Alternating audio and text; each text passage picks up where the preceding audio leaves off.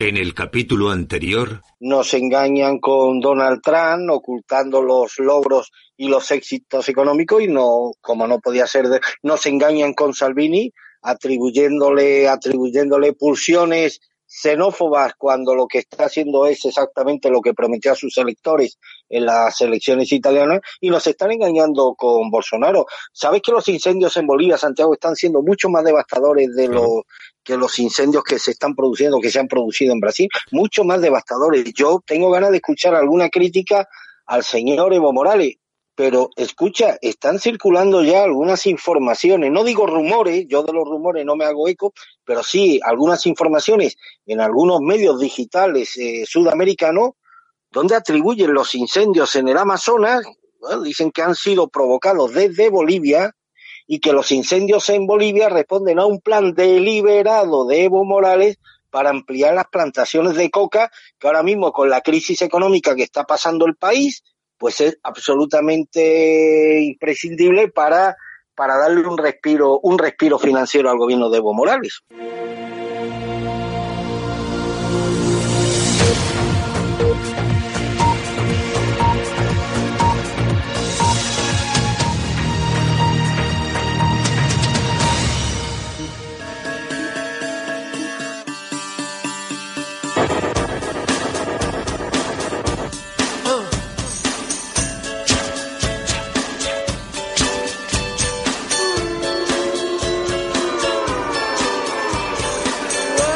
Escuchas Alt News, noticias alternativas en cadena ibérica, con Santiago Fontella. Saludos super cordiales, aquí estamos. Buenos días, bienvenidos. Esto es Alt News, cadena ibérica. Nos podéis escuchar a través de cadenaibérica.es. También nos podéis escuchar a través de los podcasts una vez que acabe el programa. Estamos presentes en todas las plataformas: Apple Podcasts, iBox, Spotify, TuneIn. Bueno, estamos en todos los sitios simplemente buscando Alt News. Las temperaturas para hoy, las mínimas en Vitoria 6 grados, en Pamplona 8, las máximas se van a ir a 37 grados en Sevilla, 38 en Córdoba. Y atención porque en Badajoz van a volver a sufrir la cercanía de los 40, se acercan a los 39 grados.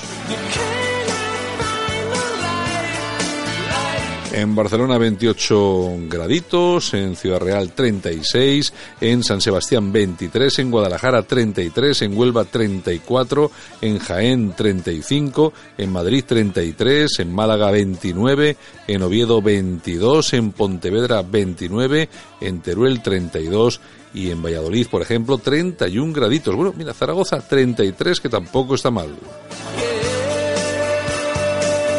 Las primeras ediciones de los principales periódicos llegados a nuestra redacción incluyen, entre otras, las siguientes noticias. En sus portadas en el país, Johnson pierde su mayoría en la recta final del Brexit. Sánchez ofrece a Iglesias un control riguroso de su pacto. PSOE y Podemos no alcanzan un acuerdo, pero se copian los programas. La caída del empleo es la mayor en un mes de agosto. Desde 2008, más de 600 españoles son súper ricos, un 7, un 74% más que en 2011. Una condena revela falta de control en las pensiones de incapacidad. En el mundo, Sánchez disfraza de oferta a Podemos su programa electoral, presenta con parafernalia de un mitin sus 370 propuestas con continuos ataques a iglesias, el peor agosto en el empleo desde 2008 deja más de 7.000 despidos al día, Ciudadanos allana a la izquierda investigar a Ayuso tras la imputación de Aguirre, la fuga de un rebelde deja a Johnson sin mayoría en el Parlamento, la asociación que espió en los colegios anuncia una gran campaña en los patios.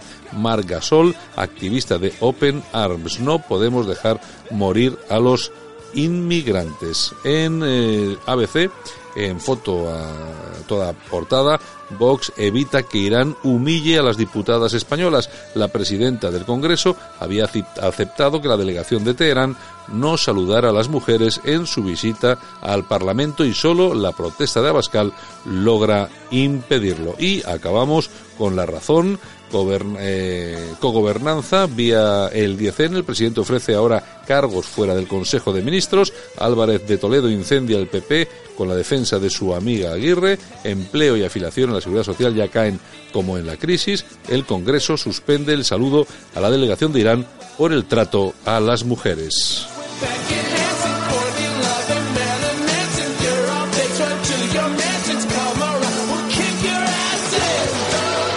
Dicho, bienvenidos, saludos super cordiales. Comenzamos Alt News, noticias y opinión alternativas aquí en la radio. Bienvenidos, vamos allá.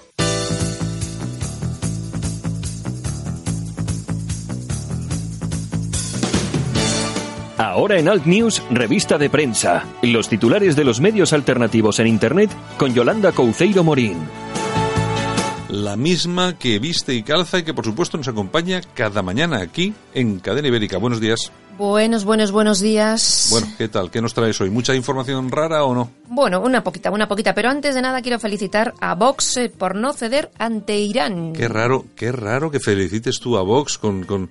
Bueno, la verdad... Bueno, es que yo, nunca hablo mal de Vox. No, no también es verdad que ah. no, eso. También es cierto, tengo que reconocer que no has hablado nunca mal de Vox. Bueno, bueno, eh, no sé. De, algunos de sus dirigentes sí, lo tengo que reconocer. De alguno, no de, algunos. De alguno, de alguno, de, uno, de uno en concreto, pero bueno.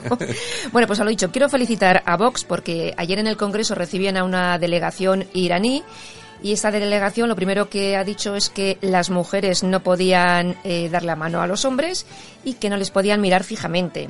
Vamos, en, su línea. Sí, muy típico. Y Vox eh, Oye, que estos los dirán, que esos son los mismos que pagan a, a, Pable, a Pableras Iglesias a los Pableras, sí, sí. Y los que hace unos días han condenado a a 55 años de cárcel, creo, a tres mujeres iraníes por no llevar el velo en público. por, quitarse el velo en público. Exactamente, con lo cual mm, me parece que Vox ha hecho lo que tenía que hacer. Democracia pura y dura. Y vuelvo a insistir, felicidades a Vox. Bueno, pues mira, me parece muy bien, es una alegría. Exacto. ¿Qué, tenemos por ahí? bueno, nos vamos a la tribuna del País Vasco.com. ¿Qué tenemos? Jóvenes occidentales adoptan prácticas islamistas como forma de rescatar valores tradicionales. Es un estudio que se ha hecho en la Universidad de Quebec y parece ser que estos jóvenes eh, frecuentan asociaciones musulmanas, eh, celebran el ramadán, eh, no comen cerdo y utilizan expresiones como decir salam en lugar pues de hola Dicen que esto es como hacer yoga o... Pero, no son musulmanes entonces. No, no, occidentales.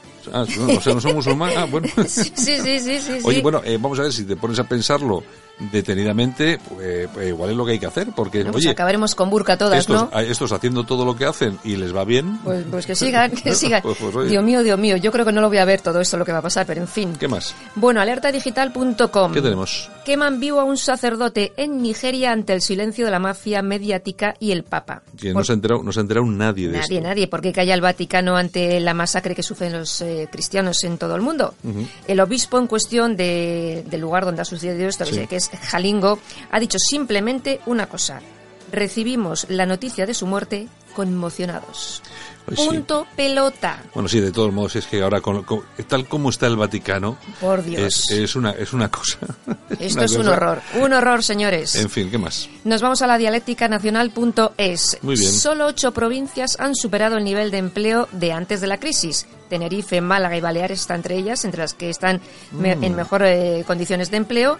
Y, por ejemplo, Castellón, Orense, Ávila o Asturias son las más perjudicadas. Bueno, es que Asturias... A disfrutar de lo votado. Es que Asturias, es que la gente no se da cuenta cómo está Asturias. ¿Cómo está? está hecho un erial, pero es que es una cosa increíble, ¿eh? pero increíble. esto es un horror, un horror. Es pero se lo han comido todos los sociatas, ¿eh? Bueno. O sea, se lo han comido todo. La, corrupción que ha habido, bueno, acuérdate... Pero la este gente les vota. Ya, pero este, este del sindicato del, de UGT, lo que ha robado, claro, luego se ha dicho el tío, no, es que ya no, soy mayor y ya no me acuerdo de nada. Claro, yo tampoco. Pero es que han robado y luego solamente se habla del PP. Claro, pero es que nadie les dice nada. Es un Entonces, claro, nos acordamos pues de lo que hace el PP. Fíjate es tú. un horror. Bueno, bueno seguimos. Ramblalibre.com. El digital de Enrique de Diego. Exactamente. a, quién, ¿A quién hace, eh, a quién envía hoy una carta? Conspiranoia. Luis del Timo, el mayor cencerro del mundo. En la historia del devenir humano, Luis, del, Timo, espera, sí, sí, que esto tiene tela. En la historia del devenir humano, el mayor cencerro es Luis del Pino, alias Luis del Timo.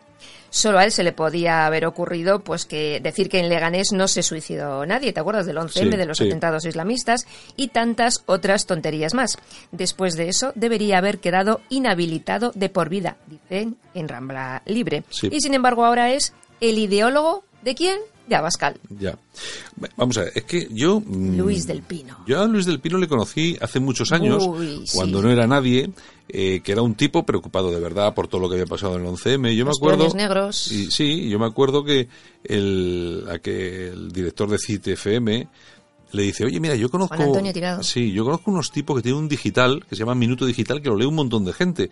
Y, oye, ¿podrías publicar ahí las cosas que, me, que dices aquí en la radio? Y entonces me llama el hombre, Luis del Pino me llama, y todo bien hasta que le digo, no, es que, eh, oye, pues podríamos quedar y vernos, me dice él. Y le digo, hombre, lo tengo un poco difícil hasta que no vaya a Madrid, porque nosotros estamos hasta Bilbao, eh, estamos, en Bilbao. estamos en Bilbao. Sí. Pi, pi, pi, pi, pi. Y hasta hoy. hasta hoy. Hasta es- vamos a ver. Y ahora es... Es, vamos a ver, Vamos. es, es malo. Vamos a ver, yo, eh, yo con todo mi respeto, pero es malo. Los análisis que hace son malos.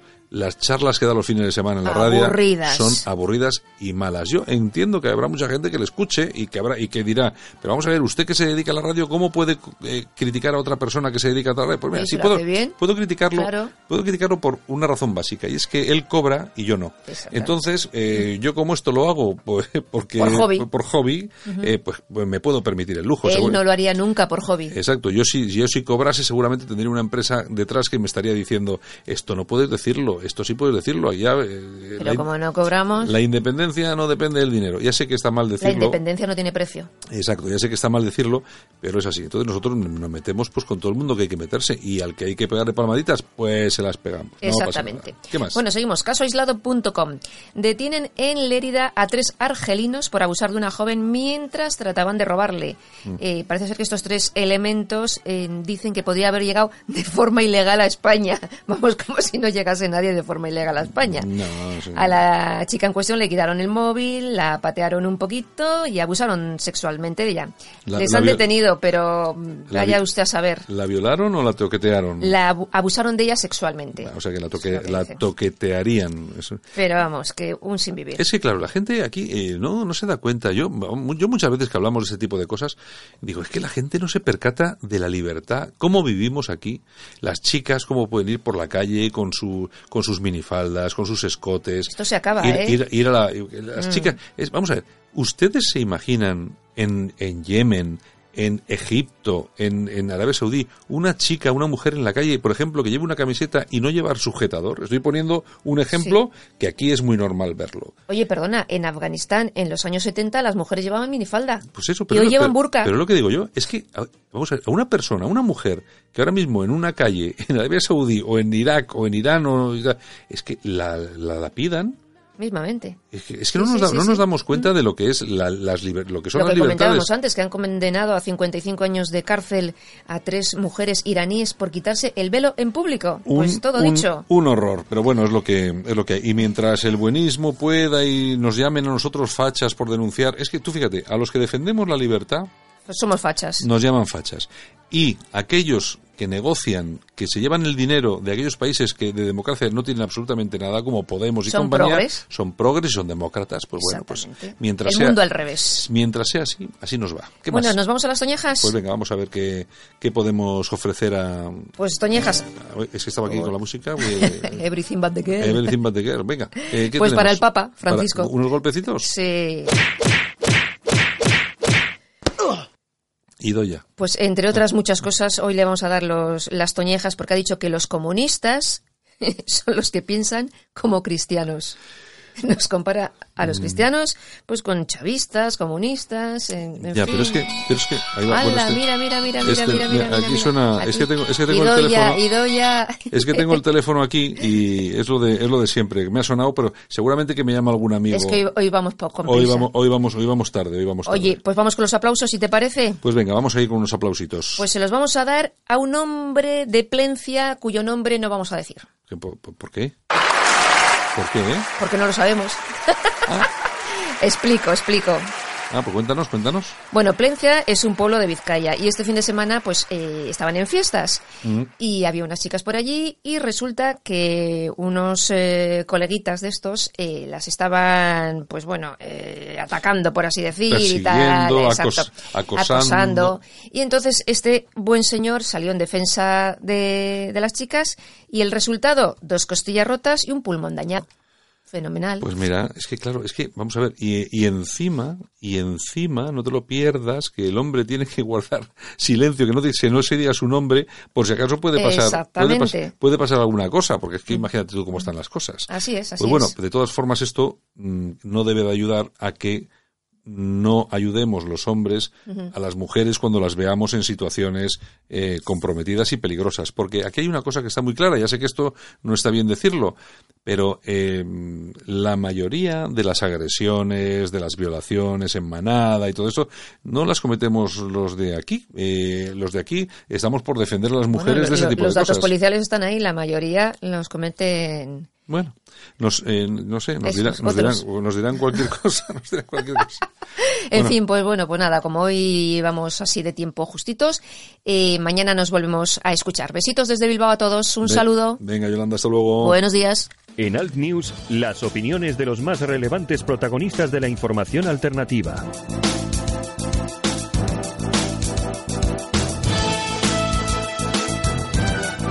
Y nosotros que vamos a continuar inmediatamente, dentro de un segundito, nos vamos a hablar con nuestro amigo y compañero Armando Robles.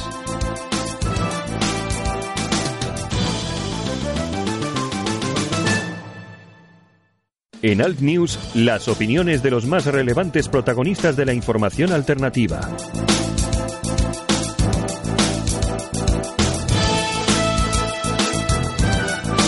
Y como cada día, por supuesto, pues eh, traemos no solamente aquellas noticias que son o que aparecen en los mainstream, en los medios pues eh, principales, en los más importantes, sino que también esas noticias que son relevantes porque afectan a mucha gente y por supuesto porque llegan no a todas las personas que tienen que llegar. Es el caso de la polémica que traemos hoy. Tenemos con nosotros a Javier Garisoain, que creo que pronuncio bien. Buenos días, Javier. Mm, Bastante bien, por encima de la media, sí. Oye, porque, oye, esto, esto de lo, esto de los apellidos navarros tiene su secreto, ¿no? Mm, Hay vari- varios tipos, y hay unos que se acentúan en, en una parte de la palabra, otros en otra, pero bueno, no, no Bueno. pasa nada. Bueno, Javier Garisoin, que es el presidente de la Comunión Tradicionalista Carlista, si no me equivoco. Eso es, eso es, desde Bueno. noviembre pasado. Bueno, y, Octubre. y, eh, exacto. Y bueno, y eh, te hemos llamado porque queríamos hablar contigo porque ha habido una polémica en los últimos días, más que nada porque habéis hecho una, un homenaje, eh, un homenaje a unos, a unos carlistas, pero bueno, no, ya no entro en la polémica de, de carlista o no, sino unos patriotas, porque además que, que yo creo que eso está perfectamente acreditado. Y bueno, ese, y a ese homenaje que ahora nos vas a contar tú, a quién ha sido, cómo ha sido, han asistido algunos diputados de UPN y efectivamente pues la prensa un poco más progres han puesto un poco, no sé, bueno, a, a criticar lo que habéis hecho en este homenaje, que ha sido lo más normal y lo más, y lo más usual, ¿no? ¿Cómo ha sido? Cuéntanos un poco cómo ha surgido esta polémica.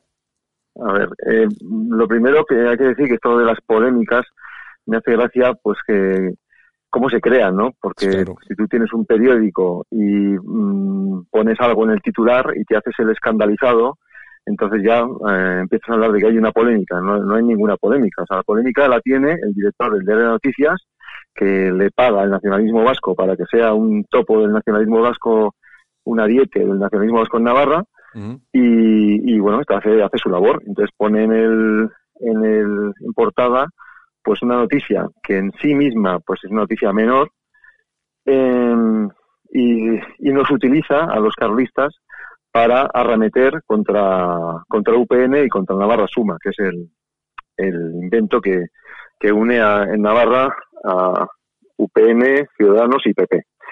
Eh, o sea, el, el truco consiste en, en, en que nosotros somos los apestados y todo aquel que se nos acerca pues queda contaminado. ¿no? Es. Ujú. en eso consiste la polémica. Ujú. Bueno, la cuestión es que vosotros hacéis un homenaje a una serie de personas que son, eh, bueno, por lo menos en Navarra, eh, patriotas eh, acreditados, entre ellos Salvador Zubiatur, si no me equivoco, Y, y, Silvestre, Silvestre sí. Eso, sí, el convocante, el convocante del, de este pequeño acto, porque al fin y al cabo era, eso, un gran evento, era un pequeño acto de recuerdo. Eh, lo convocó el concejal de Leiza, eh, Silvestre Zubitur, que este es un pues carrista de toda la vida, eh, que, que ha sido concejal en, en Leiza pues en varias etapas y en esta última etapa es concejal dentro precisamente de la marca esta que he dicho de Navarra Suma, pero como independiente. Eh, es el único concejal frente a otros 10, creo que son, de Bildu, o sea que está en, bueno, en una situación muy complicada, pero este es un hombre muy especial, está hecho de, una pasta especial y, sabe llevar las cosas con una gallardía y una dignidad impresionante. ¿no? Entonces, él convocó, eh, convocó, em, la, digamos, la excusa de, convocar era un acto entrañable que es el recuerdo al primer requete muerto en el 36. Exacto. Em, Joaquín Muruzábal. Em, esto, esto hay que contar también el de pequeño detalle de que este mm, de que en los tiempos de la guerra se colocó una lápida de piedra en el punto donde cayó muerto este hombre, este requete, este joven, eh, que en la muga entre Navarra y Guipúzcoa. Y, y, resulta que ese monumento pues lo han destruido varias veces. Los carlistas de Leiza lo han vuelto a levantar y últimamente lo que hacen es cogen la, la piedra, que no sé cuánto pesará esa, esa, esa cacho de piedra, y, y la llevan cada año eh, ese día se deja colocada y la vuelven a retirar porque por lo visto vivimos en una, en una sociedad donde la policía y el Estado no es capaz de garantizar que un pequeño monumento pues siga en pie y que no lo dinamite eh, algún bárbaro. Mm, bueno, la cuestión es que la cuestión es que eh, Zubitur eh, organiza el, el homenaje que se produce y ahí acuden algunos diputados de UPN, me parece, ¿no? Claro, acuden sus amigos. Entonces él tira, tira, tira de un lado y tira de otro. Él, él llama a sus amigos carlistas de varios, mm, digamos, de varios pelajes, porque carlistas hay, pues somos, pues también tenemos varias peculiaridades. Eh, asistimos varios carlistas y asisten también eh, a la comida, pero solo a la comida. ¿eh? asistieron, creo, dos parlamentarios forales de UPN. No sé si había alguno más miembro de, UPN. Y, bueno, pues con total normalidad, porque ellos conocen perfectamente a Silvestre Zubitur, de hecho está, están compartiendo la misma marca, digamos, electoral, y, estos hombres de UPN ni siquiera estuvieron en el homenaje o en el responso que se rezó en el punto del, del requete muerto, ¿no? Pero bueno, cualquier cosa les bastó a los del Diario de Noticias y, al, a los partidos, y a las coaliciones de izquierda y Bildu, etcétera, para hacerse los escandalizados, eh, eh, vamos, rasgarse las vestiduras y de, eso, pues de, decir como que había un gran problema en, Mm. Bueno, que la cuestión es que Diario Noticias, que es, el, es la misma editora, creo yo, que de, de ella en, en, el País Vasco, y bueno, la cuestión es que ahí se decía pues que el acto era un acto franquista y que mm. lógicamente los, los diputados acudieron a un acto, franquista. Yo creo que eh, falso por varios motivos. Por un lado, porque los, los diputados eh, acudirían por una razón u otra, pero seguramente que por eso no, pero es que de todas formas el acto y sobre todo quien conozca el carlismo, etcétera, etcétera, etcétera, pues ya sabe que de esto eh, nada de nada, pero y va más incluso un poco más allá. Es que allí no hubo ni banderas, ni absolutamente nada, ¿no? Claro, nosotros, yo puedo asegurar que ninguno de los presentes se nos pasó por la cabeza ni Franco ni el franquismo eh, hasta que vimos el titular, el titular del Diario de Noticias. Y nos dimos cuenta que habíamos estado en un acto franquista, por lo visto. Eh, o sea, para empezar, el homenajeado muere en la guerra eh, antes de que Franco eh, se incorpore a, sus al, cargo que tuvo más adelante en la guerra, ¿no?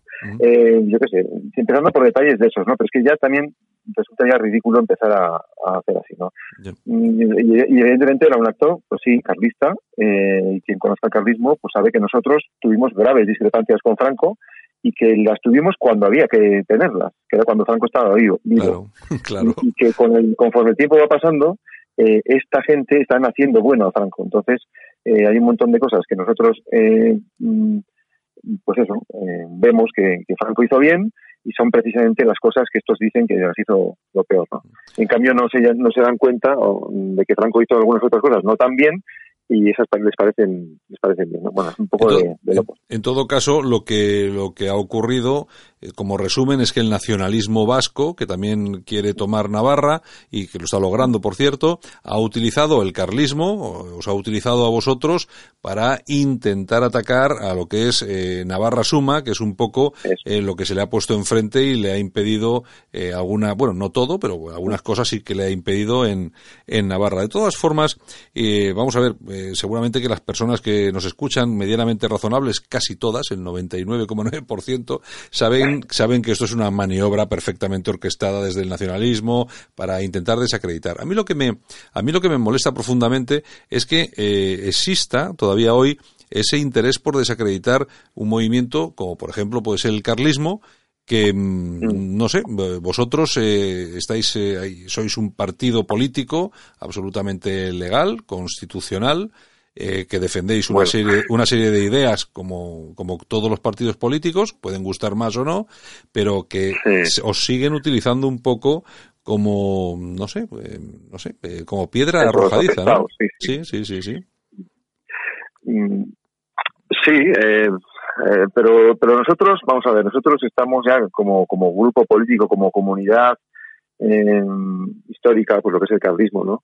Eh, estamos ya muy, hemos hecho mucho callo, ¿no? O sea, ten en cuenta que la historia del carlismo pues es una historia de, pues de guerras, de luchas, de, de pues eso, un montón de, de batallitas, no solo bélicas, sino también pues mm. electorales y de periodismo y de debates. Entonces, eh, que se metan con nosotros, pues nos resbala bastante, la verdad. Y no nos eh, afecta mucho y nosotros vamos a seguir. Eh, pero lo que a lo que van esta gente no es al carlismo, van a la España tradicional, van a todo lo que suena, a, todo lo que suene, van contra todo lo que suene auténticamente español, ¿no? Y, y bueno, y saben que si los de Navarra Suma se acercan o hacen algún guiño a algo que se acerque a la España tradicional, pues les van a dar un palo y ese es un aviso que quieren darles a los partidos de derecha, ¿no? Les quieren dar ese tipo de avisos de vez en cuando y sí, efectivamente nos utilizan a nosotros como espantajo para, sí, como... para como suele, como, como, como, como suele, como suele ocurrir. Bueno, yo, eh, a mí me gustaría también, ya que estamos y, lógicamente esta polémica para nosotros no es polémica, simplemente era por explicar un poco eh, o intentar eh, contar un poco la utilización que ha pretendido hacer el nacionalismo, el separatismo y la izquierda, como siempre, de, vuestras siglas, pero sí me interesaría, ya, ya que estamos en ello, es contar un poco a nuestros oyentes, pues, qué es la CTC, que tú eres presidente, es la, la Comunión Tradicionalista Carlista, exactamente qué es y cuál es vuestra situación actual, porque hay que ser realistas, no se oye hablar en los medios de comunicación, eh, no se oye hablar pues de, del carlismo, ¿no? O sí se oye, pero en otros en otros términos que no son los políticos de actualidad. Vale, pues mira, la Comunidad Tradicionalista Carlista es, como bien has dicho, es un partido inscrito legalmente, pero eso es algo que la verdad es que nos repatea un poco, porque si nosotros estamos inscritos es por imperativo legal, porque nosotros estamos totalmente contra el sistema de partidos. O sea, nosotros lo que defendemos es la tradición política de España, de las Españas, no solo de la España ibérica, sino de, la hispanidad.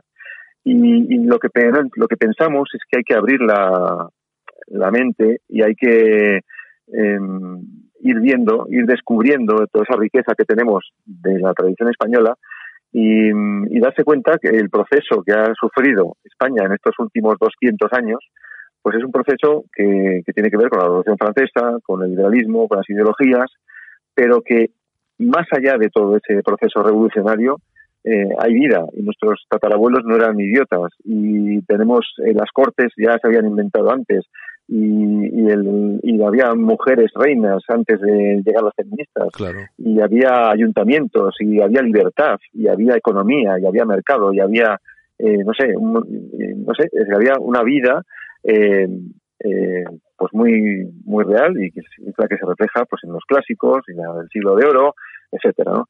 entonces mm, el carlismo hoy en día es verdad que es un, ya no es el movimiento de masas que fue en el siglo XIX y principios del siglo XX nuestro último gran hito histórico fue la participación en la cruzada, porque para nosotros, si no se hubiese tocado el tema religioso, pues posiblemente la mayor parte de los carlistas no hubiesen salido al monte, no se hubiesen echado al frente.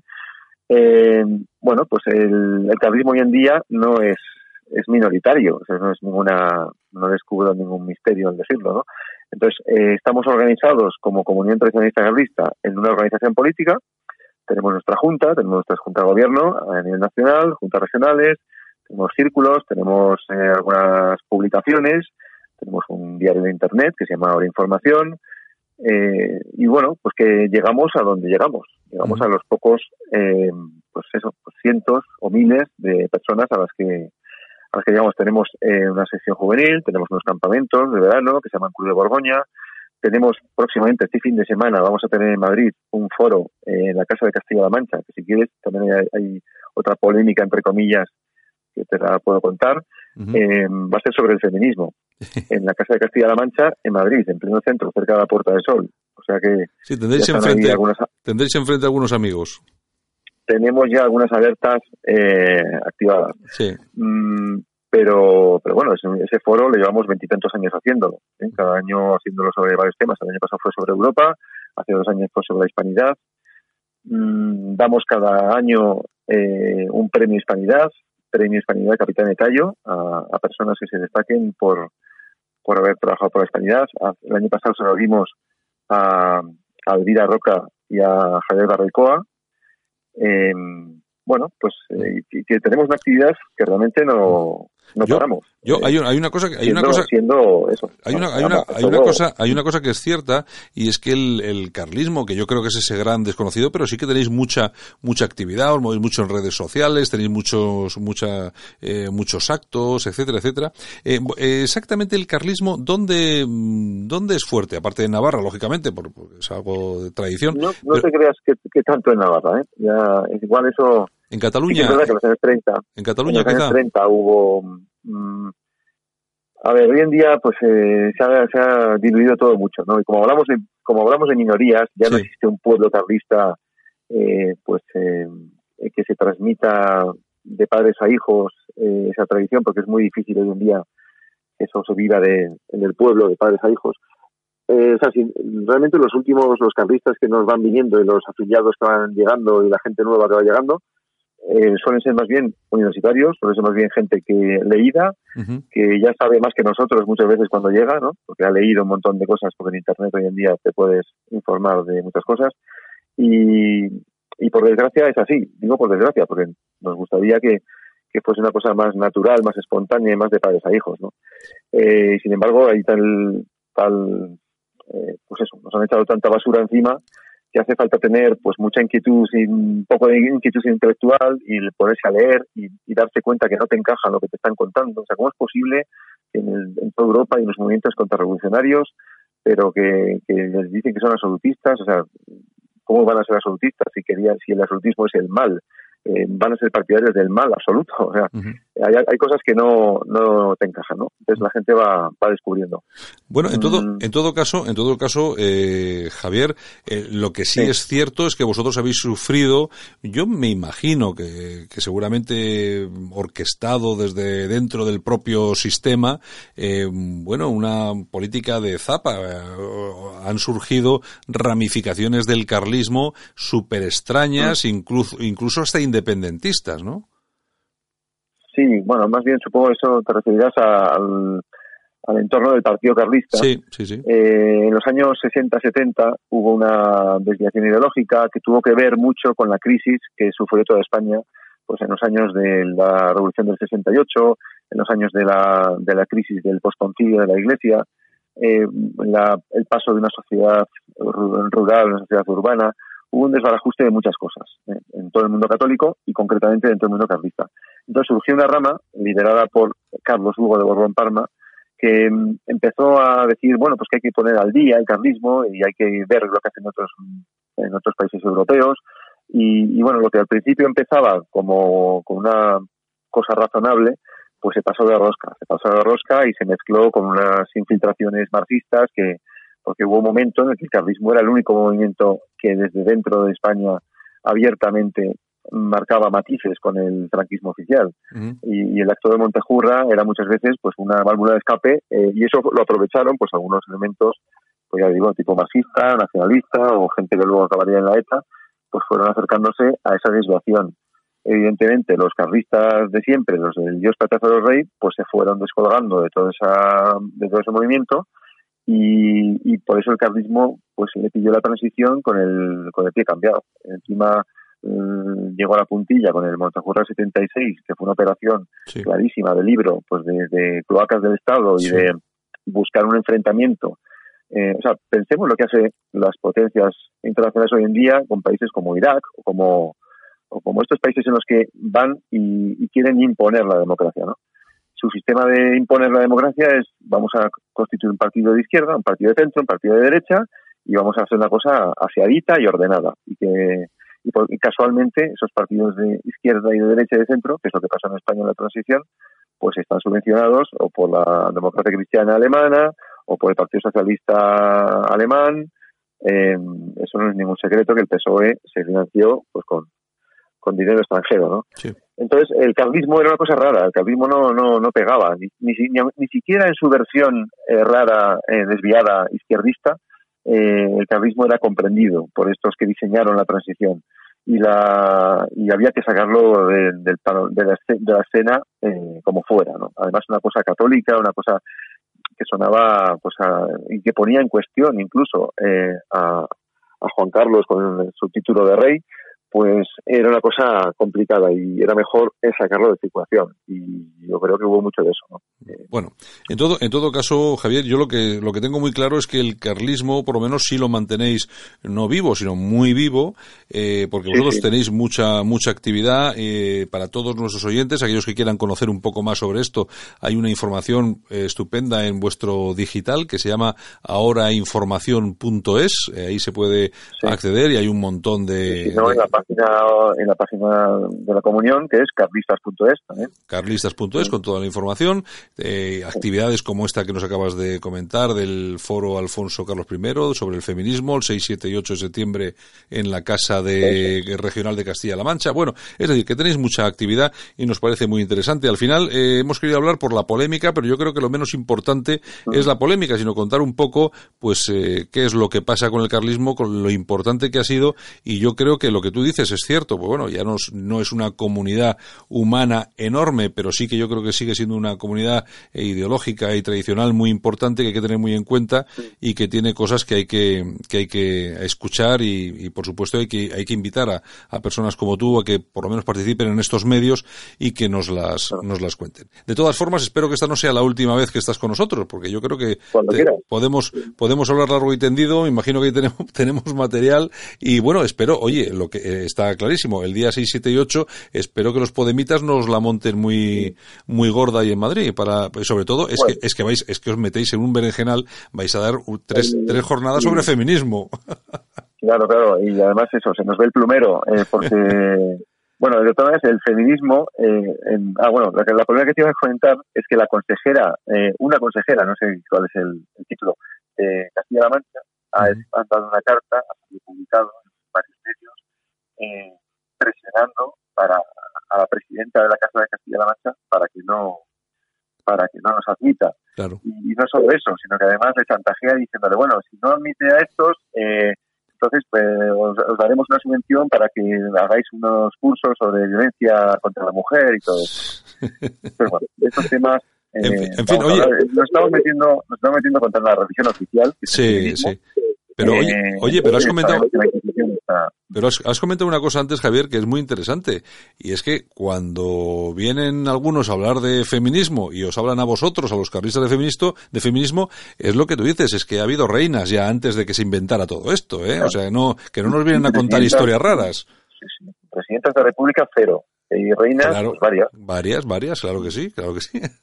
bueno, oye Javier, ha sido un placer tenerte con nosotros aquí esta mañana, aquí en Cadena Ibérica. Esperamos repetir, para, lógicamente, para comentar otras cosas. Me imagino que, mira, y ahora que hemos hablado del tema, a raíz de las famosas jornadas, seguramente podríamos tener una charla para ver qué tal ha ido el asunto. Y nada, eh, te agradezco mucho que hayas querido estar con nosotros y que hayas, pues eso, ayudado a también, no solamente a los oyentes, sino a mí también, a entender un poco más y a saber un poco de vuestra, de vuestra labor día a día, ¿de acuerdo? Muy bien, lo dicho, pues volvemos a hablar. Oye, pues un abrazo muy fuerte. Buenos días. Venga, hasta luego. En Alt News, La Ratonera, un espacio de análisis de la actualidad con Armando Robles y Santiago Fontenla. Críticos, ácidos, alternativos, otra lectura políticamente incorrecta de lo que sucede en España, Europa y el mundo, y no nos cuentan. Y como cada día, análisis de actualidad de las últimas eh, noticias de lo que está pasando en este país, todavía llamando, llamado España. Nos vamos hasta Málaga para estar con nuestro amigo y compañero Armando Robles, director de Alerta Digital. Armando, buenos días. Buenos días, Santiago, ¿qué tal? Aquí estamos, como siempre, sufriendo y viendo un poco cómo, cómo está este país, que ya no hay, como decía Alfonso Guerra, no lo va a conocer ni la madre que lo parió, pero va a ser de verdad.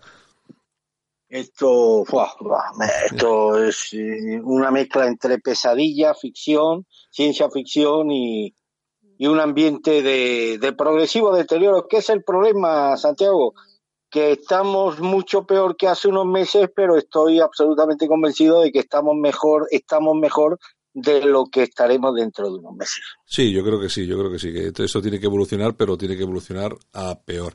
Bueno, oye, eh, si te parece, comenzamos comentando una cosa que nosotros que hemos sido bastante críticos aquí con, con Vox, hemos hablado muchas veces, bueno, cuando hemos hablado bien, ha habido que hablar bien, se ha hablado bien, como es el caso, me ha parecido, bueno, eh, ayer martes se recibió una delegación del Ministerio del Exterior iraní y resulta que, bueno, dentro de las cuestiones que se habían permitido en esa reunión por parte de, de la izquierda, es que no se podía, las mujeres no podían dar eh, la mano a estos representantes iraníes y se les podía mirar eh, se les podía mirar a los ojos pero de lejos. Entonces ha cogido eh, Vox y ha dicho no, vamos a ver, eh, nosotros de esto no participamos y se han bajado del se han bajado del carro. después de ellos también se ha bajado Ciudadanos y imagino no sé el, el, Partido Popular no sé qué ha hecho, pero al final resulta Armando, yo no sé si podrá llamar la atención o no de alguien, pero a mí me parece que al final quien defiende los derechos de las mujeres en este, en este y en otros muchos casos sigue siendo la derecha. Hombre, evidentemente, y por supuesto, la actitud de hoy de los parlamentarios de Vox también hay que decir, en honor a la verdad, que Ciudadanos también se pues ha tenido ha tenido el mismo gesto, ha, ha sido una actitud mucho más digna y mucho más decorosa que la que tuvieron, por ejemplo, ¿te acuerdas, Santiago, esas eh, ministras suecas que fueron a visitar al primer ministro iraní y todas ellas, muy feministas ellas, pero eso sí, en Irán con el velito puesto. Y es que, mm, vamos a ver, es que hay que, es que hay que poner las cosas en su contexto. Es que el velo, más que una, una, una cuestión de tradición y demás, supone sobre todo una imposición una imposición que revela sobre todo el tipo de sociedades absolutamente misóginas y patriarcales que son las sociedades islámicas, no las sociedades árabes, porque Irán no es un país árabe. Eh, hace unos días, Santiago, unas activistas iraníes eh, fueron detenidas porque en un autobús intentaron hacer proselitismo no en contra del velo, sino en favor de la libertad de las mujeres para que libremente decidan si quieren llevar el, el velo o no. Bueno, pues fueron detenidas, ha habido escasísimas protestas por parte de las feministas internacionales, por supuesto, el grupo este Metú ni está ni se le espera. Se le espera. Tampoco la, las tipas estas que se desnudan ante Putin y luego, eso sí, cuando van a Irán asumen lo, los postulados misóginos de aquel régimen, bueno, pues eh, según algunas crónicas, eh, el tipo de delito, según la legislación iraní, que cometieron estas activistas, entre comillas lo de delito, pues le puede suponer Santiago la friolera de más de 20 años de cárcel. Y claro, eh, yo no, no, no, no percibo en nuestro universo occidental un gesto por parte de la feminista de tanta dignidad y de tanta valentía como la que tuvieron estas mujeres persas, que ahí sí que reivindicaron el papel, eh, la dignidad de las mujeres por encima de cualquier consideración ideológica. Y por supuesto, la actitud, enlazando con lo que hemos dicho, la actitud hoy de vos ha sido muchísimo más digna de la que tuvieron estas feministas del gobierno sueco, que aparecieron en una recepción oficial en Irán, todas ellas con el velo islámico, como no podía ser de otra forma. En fin, una más, Santiago, de la profunda hipocresía moral de la izquierda en su contexto, en todo su contexto, y de la ubicuidad moral que tiene esta gente a la hora de determinar lo que es bueno o lo que es malo pero no desde el punto de vista ético, no desde una objetividad ético, sino desde el punto de vista de la rentabilidad electoral que puedan hacer de cada caso. Bueno, pero es lo que es lo que tenemos. Tú recuerdas el, el famoso el, famoso encuentro de las ministras. Bueno, que siempre han dicho que Suecia es el país más feminista del mundo y luego, pues eso, les falta tiempo para ir con el velo y este tipo de este tipo de cosas, ¿no? Incluso para que alguna ministra llegase a decir en alguna ocasión que era mejor, ya si de producirse una violación, que, que se produjera por parte de un extranjero, no de un nacional, ¿no? Unas cosas horribles, una cosa horribles, pero bueno, que están ahí. En todo caso, a mí el, verdadero feminismo, y hombre, está mal que hablemos nosotros de feminismo, que no somos mujeres, somos hombres. Eh, seguramente echamos de menos que muchas más mujeres eh, hablen de feminismo y que den un punto de vista, eh, lógicamente, diferente al que estamos soportando. Pero bueno, estas mujeres en, en Irán que, que se quitan el velo, que quieren la libertad, que seguramente que acompañado de todo eso, pues están pensando en que les gustaría votar de verdad, les gustaría que hubiese partidos políticos que se presentaran ¿no?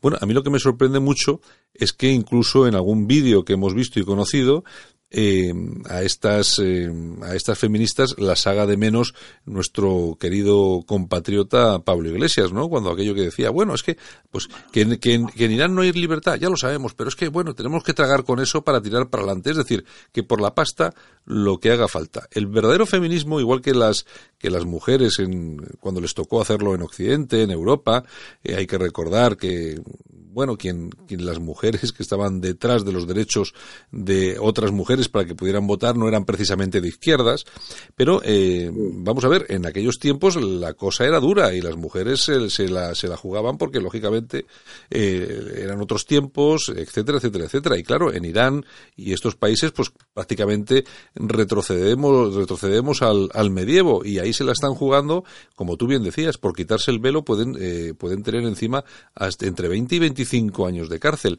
Yo no he visto, porque la verdad es que no lo he visto, ninguna organización feminista eh, de derechos de la mujer, etcétera, etcétera, ni en España ni en Europa, eh, protestando por esto. Y seguramente que si hay alguna asociación que protesta por esto, será una asociación de mujeres de derechas, conservadoras, que son las que de verdad han peleado toda su vida por la libertad real de las mujeres, Armando. Porque yo creo que estas cuando hablan de la libertad no están hablando de lo mismo. No, no, sí, vamos a ver, el feminismo es que hay que, hay que explicarlo en el contexto real, eh, que le da sentido. El feminismo no fue creado en los laboratorios de Frankfurt ni en la Escuela Marxista de Frankfurt para defender los derechos de las mujeres, sino fue creado como un instrumento desestabilizador en contra, en favor de la destrucción del núcleo de la unidad familiar y en definitiva en favor de la destrucción de, del occidente cristiano que, conocemos. Ahí la actitud de las feministas no es otra que la, la de torpedear la forma civilizadora de vida, que es la que les ha dado los derechos a ellas en cualquier, en cualquier ámbito de los que hoy disfruta.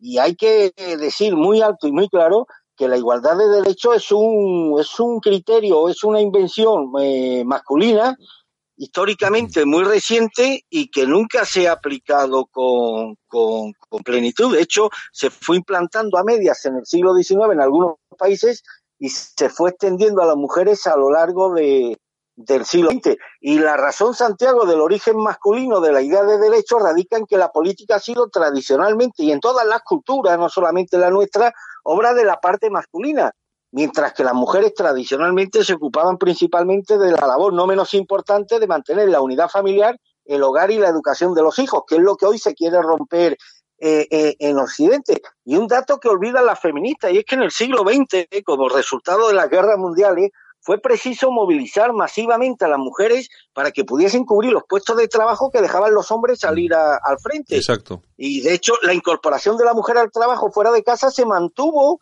y se ha extendido desde entonces hasta, hasta hoy, afortunadamente. Y por las mismas razones que la política, prácticamente todos los oficios, todos los oficios y tareas de carácter económico ajenos al hogar, a los que hoy tienen acceso afortunadamente las mujeres, son creaciones feministas pero claro, la palabrería feminista pretende que esos oficios no son creación de nadie, sino que, por así decirlo, pues han caído del cielo y los hombres se los han apropiado excluyendo a la, a la mujer. Y aunque a pesar de que muchos de estos trabajos siempre han sido muy duros y muy penosos, pues hay que decir que estos trabajos no han caído del cielo, sino que son fruto de largos y a menudo dolorosos esfuerzos. Y esos esfuerzos es lo que ha hecho avanzar la civilización occidental de la que hoy se aprovechan estas feministas. Y no existe la mujer en abstracto como quieren hacernos creer las feministas, salvo como posible madre, función básica que la distingue del varón. Por ejemplo, Santiago, las mujeres de clase alta siempre han tenido muchos más privilegios y ventajas, pero aquí en cualquier país de nuestro entorno que los hombres de clase de clase baja, o sea que no es una cuestión sexista, es una cuestión social y económica en la que nunca ponen el acento la, la feminista. Y hay que desmontar el mito de que el feminismo persigue la igualdad de derechos. Eso es mentira. La igualdad de derechos se consiguió hace tiempo y es una irreal igualdad. Lo que hay hoy es una irreal igualdad biológica, psicológica y sexual. Hombre, yo y, esta, esta, y esta rebelión contra esta realidad solo puede generar histeria, y un pensamiento absolutamente transgresor que está, bueno, pues suponiendo lo que lo que está suponiendo para muchos hombres de nuestro país, Santiago. Yo creo que el, yo creo que la base de todo esto lo que se, lo que de verdad tenemos es una pérdida de horizonte de la izquierda cuando cae el muro de Berlín eh, lógicamente, todo lo que es la izquierda, todo lo que era esa idea de la izquierda bucólica y tal, se derrumba con el muro. Eh, todo lo que era la Unión Soviética, el eurocomunismo, fíjate tú lo que ha sido de aquello y tal y cual. Y entonces la izquierda comienza a buscar nuevos nichos de votantes, eh, nuevos nichos en los que pueda escarbar, en los que pueda hacer su labor de trepa social, etcétera, etcétera, etcétera. Y uno de esos nichos es el feminismo. Y entonces comienza a contar a la mujer una serie de cuestiones, básicamente falsas, porque yo, por ejemplo, cuando yo cuando oigo a las mujeres hablar de heteropatriarcado, yo, es que me, vamos, la palabra exacta, perdón a otros oyentes, yo es que me descojono, porque entre, entre, entre, entre, otras cosas, eh, aquí la que ha mandado siempre ha sido la mujer. Ya nos pueden contar las historias que quieran. Y los derechos de las mujeres se han ido consiguiendo por supuesto, mucho antes del famoso muro de Berlín, se han ido consiguiendo poco a poco y han ido consiguiendo pues el derecho al voto, etcétera, etcétera. Que ha habido malos tiempos, claro que sí. Pero bueno, hasta, hasta ese momento. Luego ellos han buscado ese nicho y efectivamente lo están utilizando perfectísimamente. Hoy hemos tenido la oportunidad de ver a Sánchez proponiendo eh, a Podemos ese acuerdo de programa con altos cargos en las instituciones, donde ha propuesto 300 puntos y tal, y buena parte de ellos eh, está vinculado con la mujer, pero en, en esos puntos se, eh, lo que se lanza a las mujeres es que están maltratadas es que están vilipendiadas, es que eh, se las viola, es que no tienen los mismos derechos que los hombres. Pero si eso es falso, eso es absolutamente, es absolutamente falso y lo está utilizando la izquierda pues simplemente para crear división. El problema es que esa división, que a ellos les va a generar lógicamente votos y poder, a la larga lo que va a crear, desde mi punto de vista, quizás esté equivocado, pero es un enfrentamiento, enfrentamiento entre hombres y mujeres. Yo conozco personalmente a muchos hombres que no quieren saber absolutamente nada de mujeres. Está claro, que, puede, que, puede, que puede parecer, lo que estoy diciendo, puede parecer una locura, pero con la situación que estamos viendo, con esas imágenes que hemos visto muchas veces en redes sociales, etcétera, etcétera, etcétera, cada vez más hombres ¿eh? Eh, y hay una cosa que dijo el juez, eh, creo que fue el juez Serrano, que era de este de Vox, que estaba en Andalucía, ¿no? Que al final la relación más segura con las mujeres iba a ser a través de la prostitución, que puede sonar, puede sonar aburrada, pero cuidado con lo que dice porque tiene su punto de razón. De todo. Está claro. Yo creo que tiene su punto de razón. Y has dicho una cosa que para mí es clave, Santiago, y es que el feminismo odia a los hombres por serlo, al mismo tiempo que intenta asumir sus valores particulares.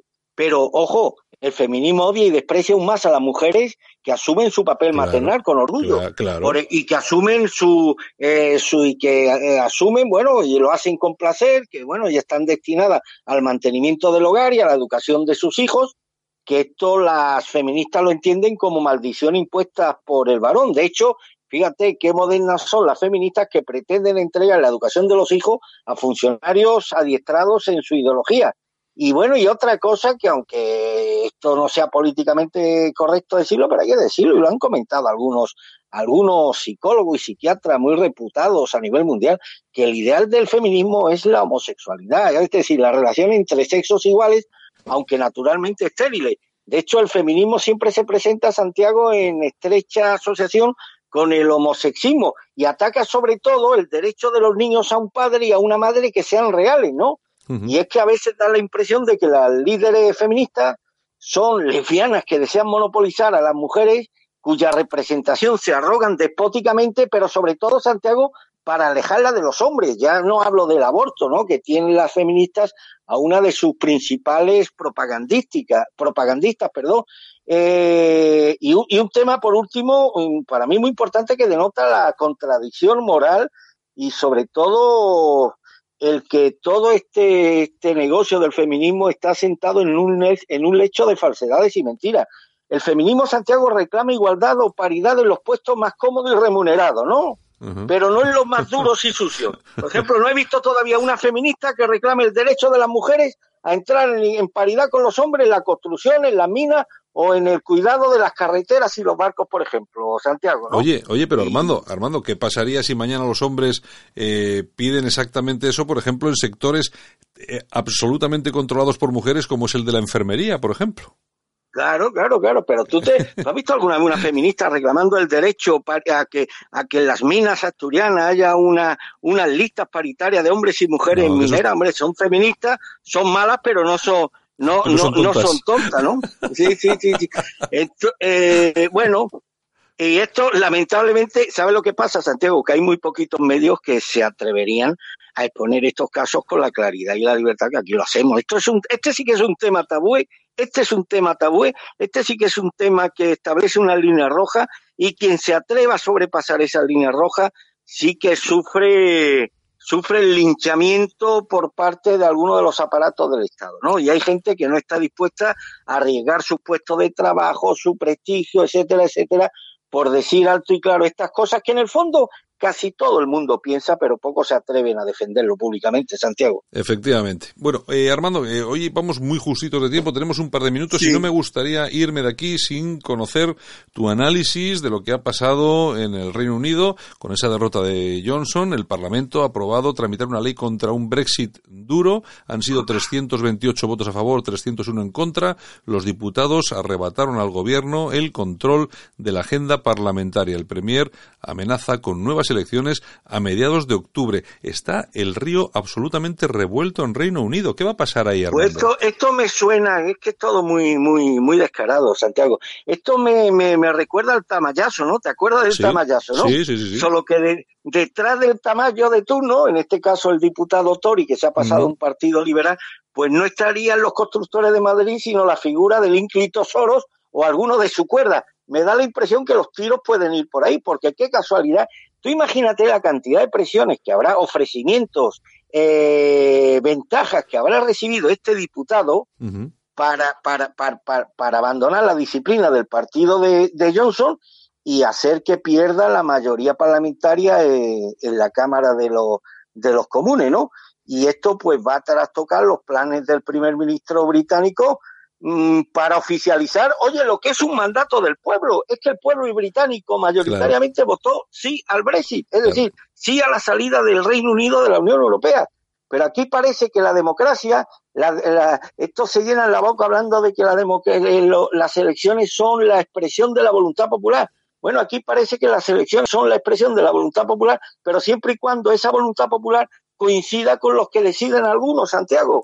Que se llenan la boca hablando en nombre del pueblo, pero son los primeros que pisotean los derechos y la dignidad del pueblo cuando lo que decide el pueblo es contrario a sus, a sus intereses y a sus, y a sus deseos. Oye, si tan demócratas son, si aquí aplicamos el principio, el imperio de, de las urnas, como el bien absoluto de cualquier sociedad moderna y civilizada, ¿por qué no se somete a la consideración de los ciudadanos temas tan cruciales para su futuro como, por ejemplo, cuál debería ser la relación de las feministas en el contexto de, una, de un país como el nuestro, o cuál sería o cuál, o cuál tendría que ser el cupo de inmigrantes que un país como España tendría que, tendría que evitar que sobrepasara un determinado límite para que no pusieran en riesgo la, la, seguridad colectiva. Oye, ¿por qué no se somete también estas cuestiones a la consideración de los ciudadanos? Porque ellos prevén que lo que decida el pueblo va a ser contrario a lo que ellos ya han determinado de antemano y por supuesto sin contar con la opinión pública, Santiago. Está claro, está absolutamente claro que ellos no van, eh, vamos a ver, ellos confían en sí mismos, pero no confían en el pueblo, saben que pueden manipular, porque de hecho han manipulado además grandes, grandes votaciones, grandes referéndums, como por ejemplo el de la OTAN, el de la OTAN, recuérdalo, eh, aquello, fue una maniobra increíble, pero saben que no siempre van a poder engañar a todo el mundo. Entonces, todos, todos sabemos que si de verdad, de una forma libre, eh, y abierta se pusiera a disposición de los ciudadanos opinar sobre cuestiones como la que tú has dicho, inmigración, etcétera, etcétera, bueno, pues aquí nos íbamos a llevar una sorpresa. Bueno, si van a llevar ellos una sorpresa, porque los que vivimos a pie de calle, los que, los que estamos todo el día en el bar tomando el cafecito, sabemos cómo piensa la gente. Pero bueno, es que la democracia, es que la democracia precisamente no es esto que vivimos, esto es otra cosa, pero democracia, democracia, pues no, pues no es, no es. Bueno. Oye, tenemos un par de minutos, Santiago. Sí, dime.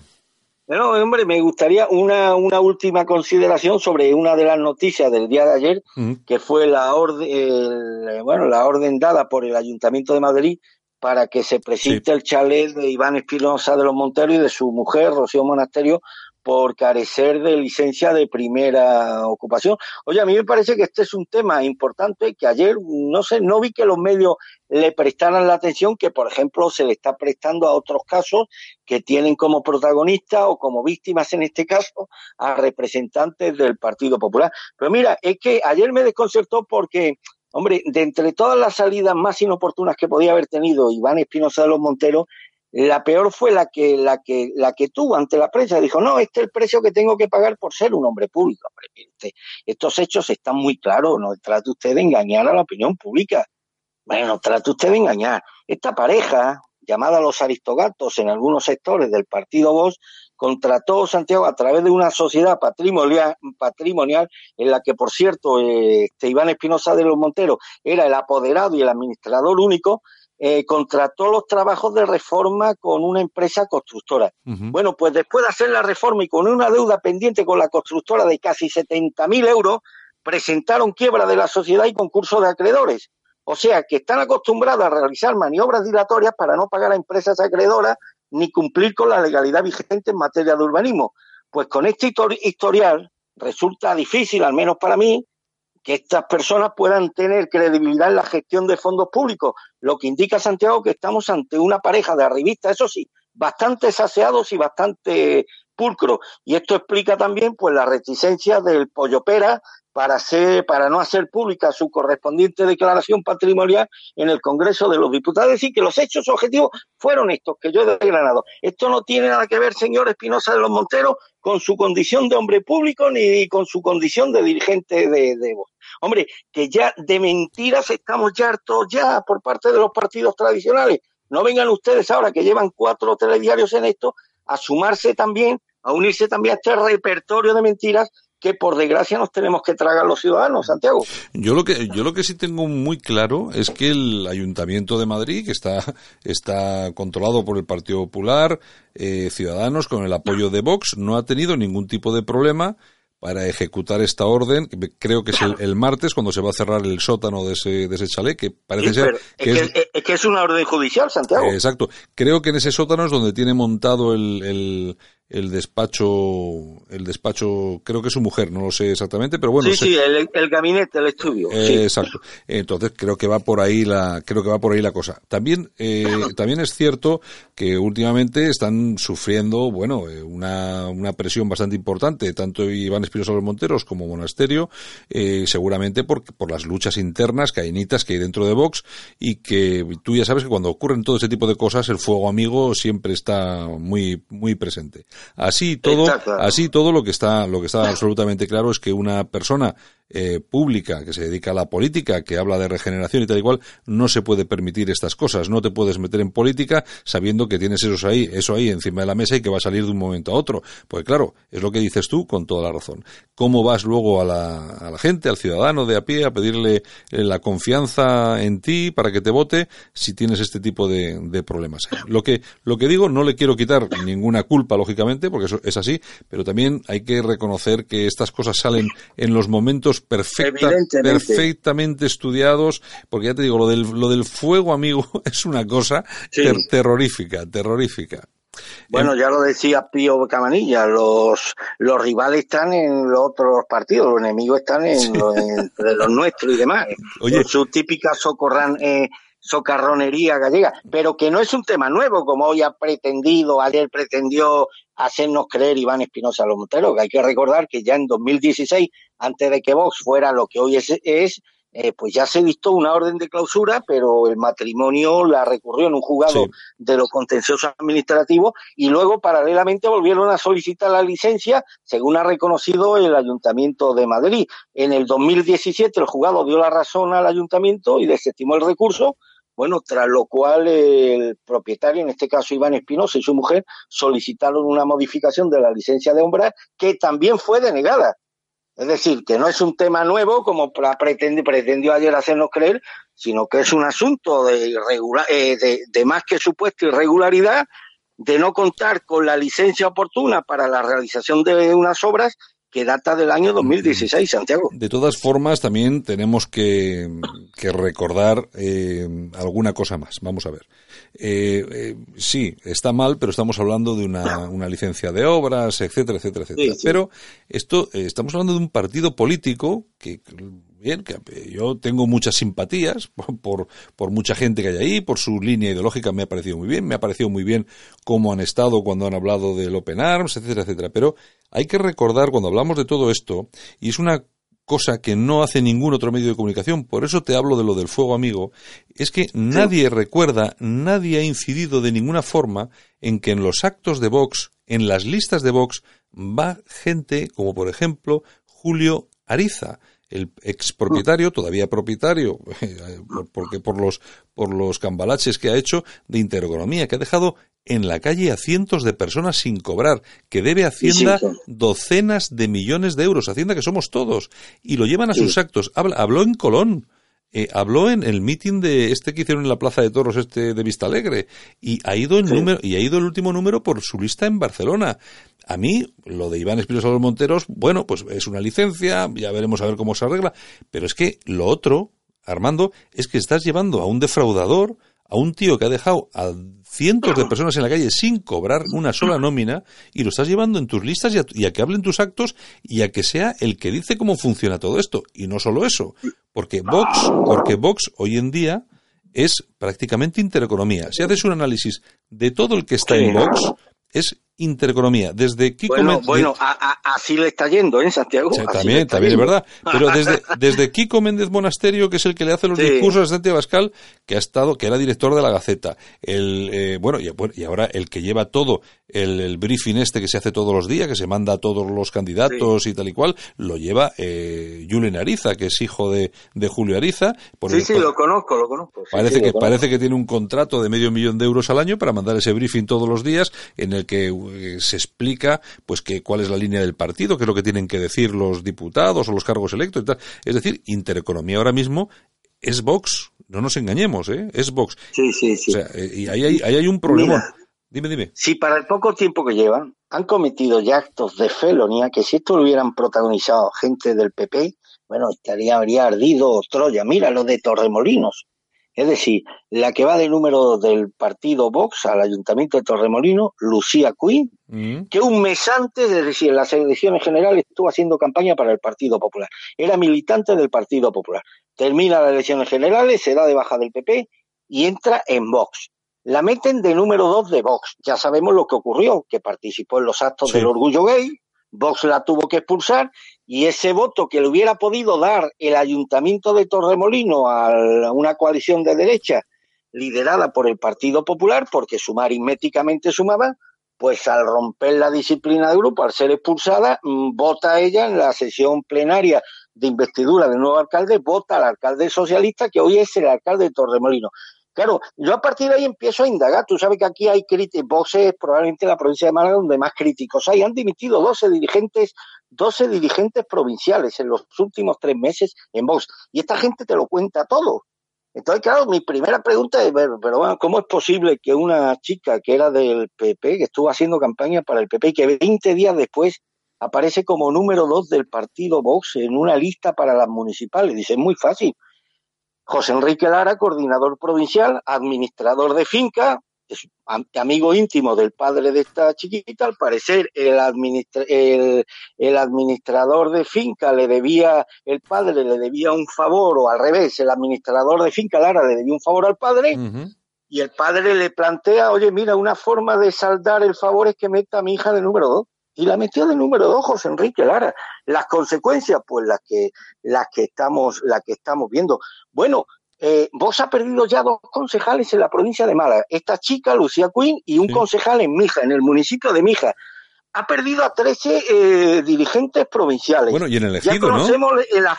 perdón. Y en el ejido también ha perdido un concejal. El y en el ejido también, efectivamente. Conocemos también la feria en Marbella, donde presenta José Enrique Lara, presenta como número uno a una señorita, a una señora que había trabajado en un, en un prostíbulo de lujo.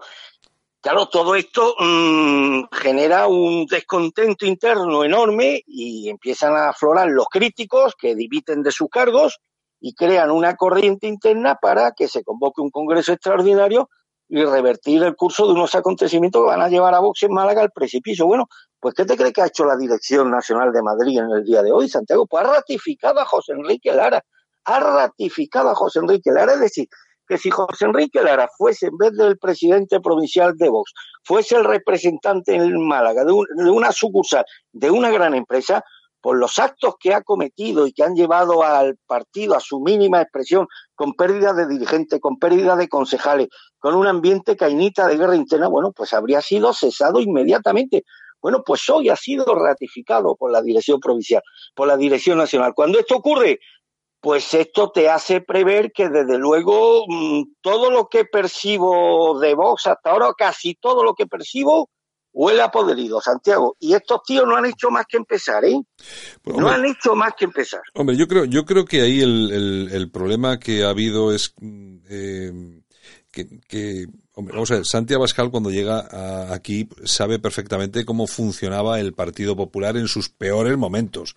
Y entonces, y entonces él importa a Vox lo peor de aquel Partido Popular. Eh, y entre lo peor es lo que hemos visto. Que por cierto, te quería comentar, eh, comentaban con el tema este de que ha ocurrido en, Málaga, que parece ser que han prometido a los críticos eh, ir a unas nuevas elecciones y hacer unas primarias, pero claro, unas primarias, ¿qué primarias? Si las primarias están prohibidas en Vox vos, no reconoces las primarias. Claro. precisamente uno de los problemas que tiene Vox en Málaga, en Granada, en Almería, en Jaén, en Sevilla, en Alicante, en Murcia, en Mallorca, es la orfandad que sienten los militantes a la hora de decir, bueno, y cuando hay un problema, ¿a quién recurrimos? Si realmente estamos desamparados por la Dirección Nacional del Partido, que como es en el caso de Málaga, ante una situación flagrante que hubiera merecido ya una intervención y un puñetazo en la mesa. Lo que hace la Dirección Nacional es ratificar a José Enrique Lara, que está llevando a Vox en Málaga al, puro esperpento. Si ahora mismo se repiten elecciones, Vox sacó una diputada por Málaga, ¿no? Eh, por cierto, amiga personal de José Enrique Lara, una señorita que llevaba aquí meses nada más. No, las expectativas electorales de Vox en Málaga, yo te aseguro que hoy por hoy Vox no saca más de 20.000 votos en toda la provincia, Santiago. A 20.000 votos no le dan ni de lejos para sacar un escaño. Sí, pero bueno, eso es una, es una cuestión que está ocurriendo en muchas, en muchas provincias. Aquí en el País Vasco ocurre lo mismo, lo que pasa que a otro nivel, porque aquí nunca ha habido votos, eh, entre otras cosas porque es un, un, terreno muy complicado para una, para una organización como Vox, pero bueno, también porque tienen aquí a un delegado porque no sabe hacerlo con un canuto. Entonces, claro, eh, son son cosas que, son complicadas, ¿no? En todo caso tiene que ser muy duro, e imagino que tiene que ser muy duro, que estés trabajando durante eh, años eh, por, por, un partido político, que lleguen las elecciones y que te llenen los primeros puestos de la lista por gente que, ni, tan siquiera conoces y que acaban de aparecer. Es Pues tú imagínate el militante de Torremolinos que llevara cuatro años haciendo la travesía del desierto desde el 2014 y que a la hora de la verdad se enteran de que ponen a Lucía Cuy, una niña que un mes antes estaba en el Partido Popular haciendo campaña para el PP, que monta la que montó, fíjate el estropizo que montó la niña, que le dio la alcaldía de Torremolino al Partido Socialista, traicionando a sus votantes y por supuesto traicionando las siglas que confió en ella, pero que luego nos enteramos que la presencia de esa niña como número dos obedecía un favor personal que le debía el, el padre, eh, José Enrique Lara, el, coordinador provincial, al padre de la concejala, dijo, oye, pues mira, la manera de saldar esta deuda es que coloques a mi niña de número dos y le solucione la vida. Pues dicho, dicho y hecho, dicho y hecho, claro, tienen motivo los críticos de Málaga en montar en cólera y decir, señores, hasta aquí hemos llegado, o aquí esto se resuelve con un congreso extraordinario o con algún tipo de, de, iniciativa que ponga las cosas en su sitio, o realmente esto va a terminar, va, esto va a terminar muy mal. Yo creía, estaba convencido que ante la sucesión de estropicios provocados por José Enrique Lara, que la Dirección Nacional iba a tomar partido en favor de los críticos, todo lo contrario. Hoy, ayer mismo ratificó al coordinador provincial y a su equipo. Con lo cual, ¿esto qué me demuestra? Pues que realmente Vox, la Dirección Nacional, no tiene el propósito de que el partido funcione más allá de que se vayan cumpliendo las expectativas económicas del cuadro de dirigentes que conforman el núcleo duro en Madrid, Santiago.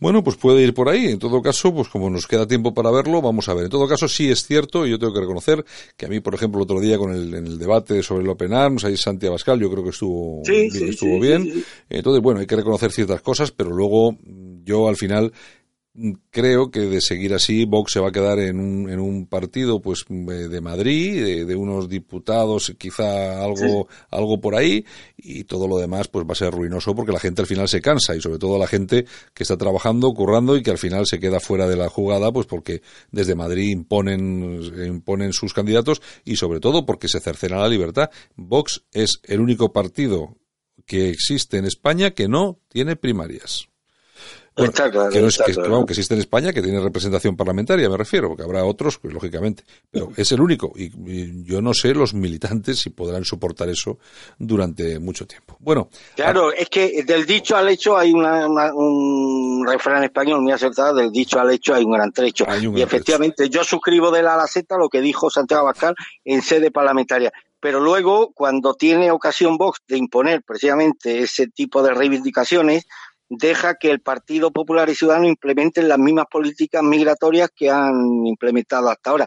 Porque debe saber Santiago que ni en el acuerdo suscrito por Vox, ni en la comunidad andaluza, ni en Murcia, ni en Madrid hay una sola cláusula, ni una sola cláusula donde se hable de cualquier tema remotamente parecido al migratorio, Santiago. Por lo tanto, a mí estos discursos para consumo interno y demás, pues son, desgraciadamente, no dejan de ser juego, juego florales o exornos florales, lo que prefiera el oyente. Está claro. Bueno, Armando, pues nada, mañana regresamos y seguimos comentando la actualidad de este país todavía llamado España. ¿Te parece? Pues como siempre un placer y siempre a tus órdenes, Santiago. Un abrazo fuerte. Un abrazo muy fuerte. Hasta luego. En Alt News, La Ratonera, un espacio de análisis de la actualidad con Armando Robles y Santiago Fontenga críticos, ácidos, alternativos, otra lectura políticamente incorrecta de lo que sucede en España, Europa y el mundo, y no nos cuentan.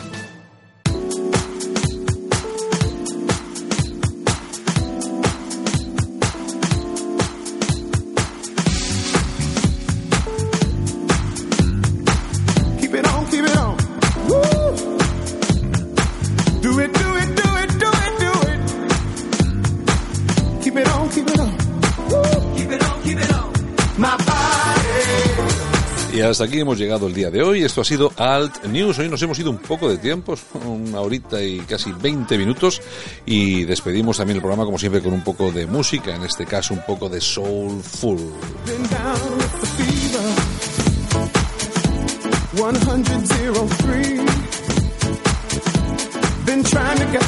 Gracias a todos los que nos habéis escuchado, todos y todas, como se dice ahora, y por supuesto gracias a las personas que han participado en el programa hoy, Yolanda Cruceiro Morín con su revista de prensa, también hemos tenido a Javier Garisoain, que es el presidente de la CTC, que ha estado con nosotros, y por supuesto a Armando Robles, que con el que hemos estado hasta hace un segundo comentando la actualidad.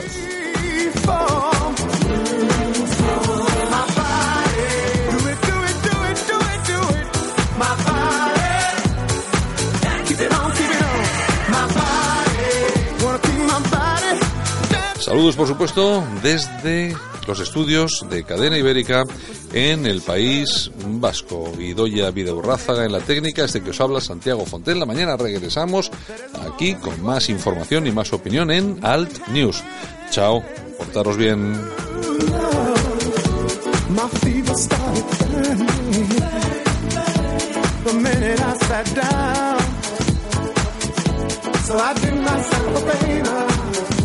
Jumped up so high